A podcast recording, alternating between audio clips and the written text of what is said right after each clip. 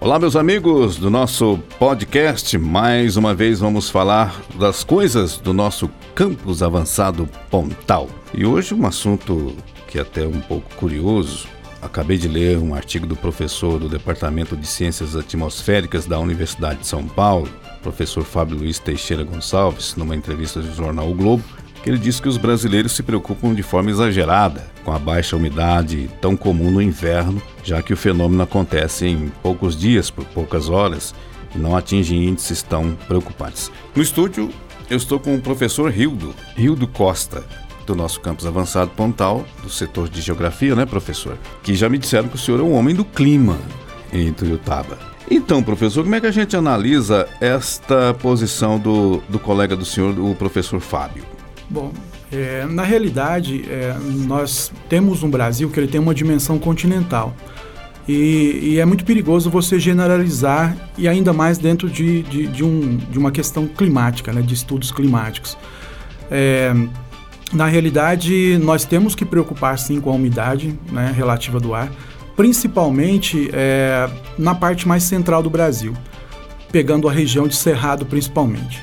Mais especificamente ainda, estados de Goiás, parte do Tocantins, Triângulo Mineiro, né? onde nós temos um período seco muito longo, né?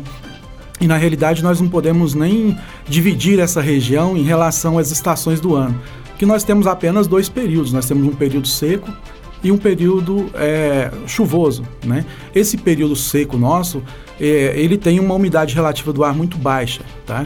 É, alguns períodos de inverno é, ou desse período seco ele pode chegar, a umidade nossa pode chegar a 10%, 9%. Né?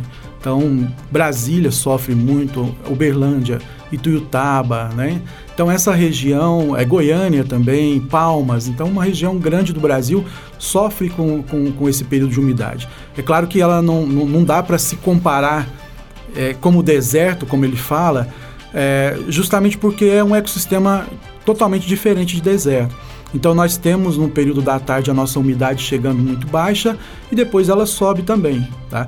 Talvez o problema maior nosso seja é, é, é, essa subida da umidade, porque é, o seu corpo tem que adaptar a isso. Né? Então você tem uma umidade que está a 10, no final da madrugada, por exemplo, ou durante a noite, ela pode ir para 60, 70. Então, é, tem que ter uma adaptabilidade do corpo e é por isso que se é preocupante, sim, essa questão da umidade. A gente vive, como o senhor disse, nessa região, então, que é que a umidade, essa queda da umidade é radical. E existem algumas receitas populares para aumentar a umidade dentro do nosso ambiente, do nosso, da nossa casa, que é toalha molhada, um balde de água. Isto funciona, professor? Funciona também. O ideal seria uma, um, um umidificador. Mas nós sabemos que nós vivemos numa sociedade que nem todo mundo tem é, dinheiro para comprar um umidificador para os cômodos da casa. Então, sim, vale. É claro que não, não, tem que ser um recipiente maior de água, né?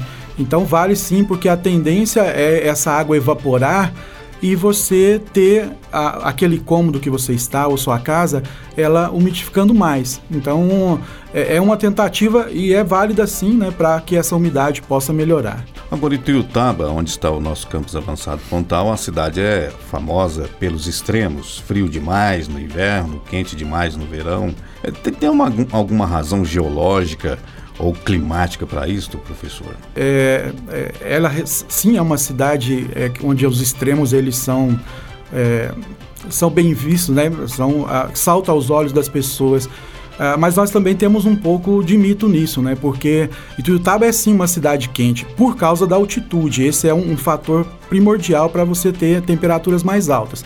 Mas que não foge do padrão. Se você for Itumbiara, vai ser do mesmo jeito. Se você for é, em Capinópolis, Canápolis, Cachoeira Dourada, a região do Vale do Paranaíba é, são regiões baixas e que a temperatura tende a ser é, mais quente. Né? Então, isso é um aspecto. Né? É, em relação à questão de, de você ter temperaturas mais frias, é, e nós temos estudos agora que está caminhando bem em relação a isso, é a entrada de, da massa de ar frio pelo vale dos rios. Então, como nós estamos à beira de, de um rio que, que, que é um dos afluentes do Paranaíba, que é muito grande, que é o Rio Tijuco, essa massa de ar, ao vir da Argentina, ela vem subindo pelo Vale dos Rios e entra no Vale do Tijuco. Né? Então, essa semana nós tivemos, pela primeira vez, é, com medidas oficiais, a temperatura de Tuiutaba em negativo. Né? Então, a, a, a mínima chegou a 0,1 graus é, de sábado para domingo, né? na madrugada de domingo mais especificamente. Então, justamente por essa entrada dessa massa de ar que faz com que essa temperatura caia. Tem, tem a, a questão também do fator humano. Existe alterações nos últimos anos é, na agricultura, espaço da, de, de, mata, que pode influenciar ou que influenciou, principalmente essa questão da queda radical da, da umidade também da temperatura? Eu, mesmo o desmatamento que, que tá, é grande na, na região dos cerrados, é, ele influencia, mas muito pouco. Na realidade, é uma característica climática, né?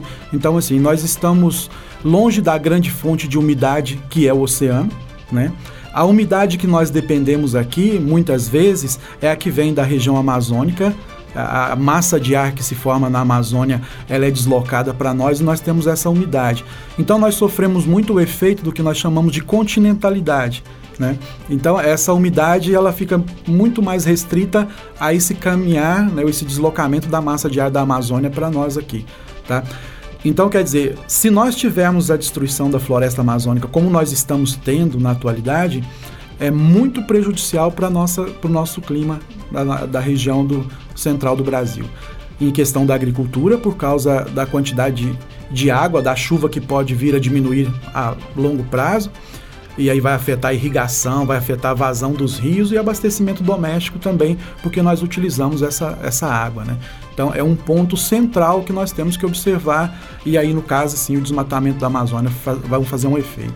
Antes da gente concluir, professor, o seu colega o Fábio Luiz da USP disse que os alérgicos, que tem mais tem algum problema de saúde que se agrava com a queda da umidade, Segundo ele, nesta época os ácaros e os fungos proliferam menos e aí tem que se comemorar a queda da umidade.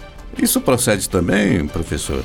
Na realidade, se você considerar somente esse aspecto, pode até proceder, mas não é o ideal, né? Por quê?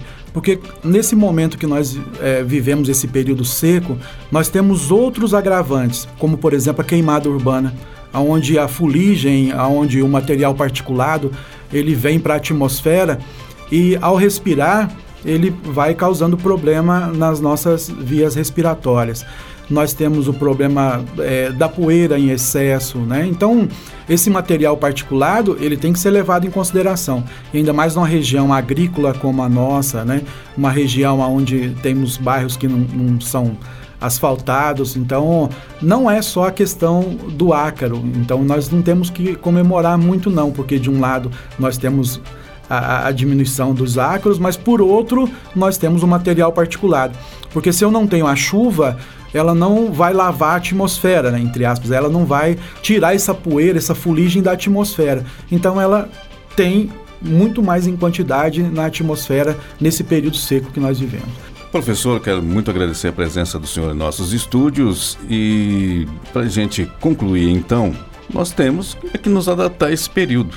Não tem, não é mito, não é questão de mito, é uma realidade da nossa região, a questão da baixa umidade, nós temos é que adaptar. Sim, né? e temos que tomar muito cuidado com isso, principalmente pessoas mais debilitadas, pessoas mais idosas, crianças, né, que vão sofrer mais com isso. É, então, a, a, umidade relativa, como eu falei no início, é, para algumas regiões ela tem excesso, como a região norte. Para algumas regiões ela fica mais dentro da normalidade, entre 40% e 60%, 70%.